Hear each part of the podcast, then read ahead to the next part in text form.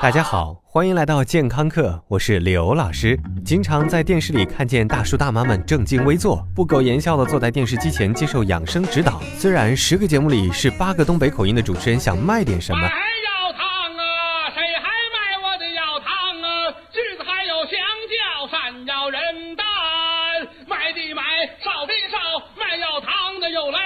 吃了马的味儿，有了马的味儿，橘子薄荷冒凉气儿，醋蒜水啊，大了饱嗝儿，吃了我的药汤都管事儿，小子儿不卖，大子儿一块。但中间仍然会提到那些非常严谨的知识点，比如不要老坐着，不要跑太多，不要多吃油，不要多吃盐等等。这些听上去都挺正常的东西，给不了你理由阻止任何形式的养生忽悠。但是别忘了，健康基于科学，科学是在快速发展的。就像二零一一年，我们永远想不到现在大街上用七寸平板打电话的疯子都是什么来路一样。今天我们要说的是盐。盐，我们在之前的节目当中已经提到过多次。盐和糖一样，都是很多现代病的元凶，而盐和糖几乎构成了我们味觉世界的半壁江山。而我们究竟该吃多少盐才合适？其实从来不像养生节目里说的那么确切，要不然人口数字绝对不会有这么多个零。在翻看关于盐的研究时，你会发现医学界经典的争论在盐身上再次重现，那就是死理性派科学家与感性单星派的绝对交锋。大体呃是这样的，感性担心派的掌门说，你看看，一停止过量吃盐，血压马上就降下来了。高血压意味着什么？意味着心血管系统的全面风险，还有糖尿病。你看看，怎么能让人不担心？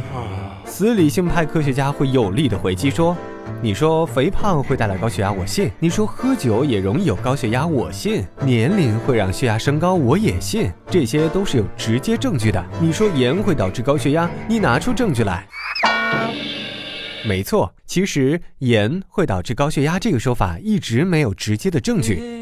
大多数临床试验都是通过高盐饮食的跟踪测试而推测出盐与高血压的某种关联，听上去挺玄乎。更玄乎的还在后头。通过实验，科学家们发现，那些每天钠摄入在六千毫克以上和三千毫克以下的人有极高的心血管风险，而每天摄入在三千到六千毫克的人心血管风险要低得多。那老师，标准到底是多少？盐摄入的标准同样也是一件颇为玄乎的事情。在二零零五年，美国官方的钠离子摄入量是成人两千三百毫克，儿童和老年人不超过一千五百毫克。二零一零年，美国官方推荐的钠摄入量大幅削减到一千五百毫克，而二零一一年，世界卫生组织给出的建议量又是两千毫克。在去年，纽约市市长向纽约市民推荐的钠摄入量是按照标准减半。那我们究竟该吃多少盐？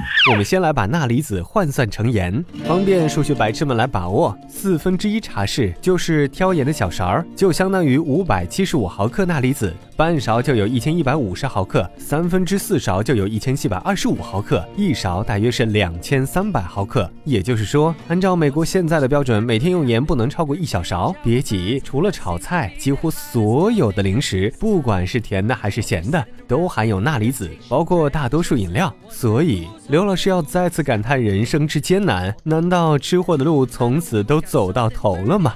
科学家们认为，吃盐吃太多的人，虽然可能并不会因为盐直接导致各种健康问题产生，但是高盐的食物通常都带有高热量，再加上三杯酒下肚，恭喜你。提前给身体发年终奖了。而综合各种因素，它们一起会导致高血压和其他疾病的发生。而据之前的数据，中国人平均每天盐摄入达到十克左右，也就是超过四千毫克的钠摄入。而正是吃货的存在，咱们这儿虽然没有那么多大胖子，但是每年增加一千多万高血压也是妥妥的。虽然你每天抱着盐罐子狼吞虎咽，可能并不会让你得高血压，但是让人们更加健康的饮食才是这场争论最大的初衷。你也不必对盐怕的像高中班主任一般，因为盐。不比金箔酒，那也是人体运转必须的好帮手。好的，感谢收听，回见。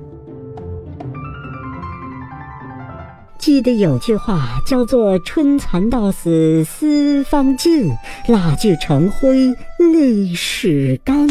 原来这句话就是形容您的。老师，请收下我的膝盖。滚滚滚滚！谁要你的膝盖？刘老师要的是打赏。嗯，喜马拉雅开通打赏功能了。如果你喜欢刘老师，喜欢刘老师的声音、刘老师的才华、刘老师的美貌，或者你就喜欢健康课这渐渐的酸爽，就猛击打赏按钮，给刘老师加血加血加血。对了，别忘了关注健康课官方微信平台，更多内容，更多精彩，回见。最重要的就是要银子赏下去。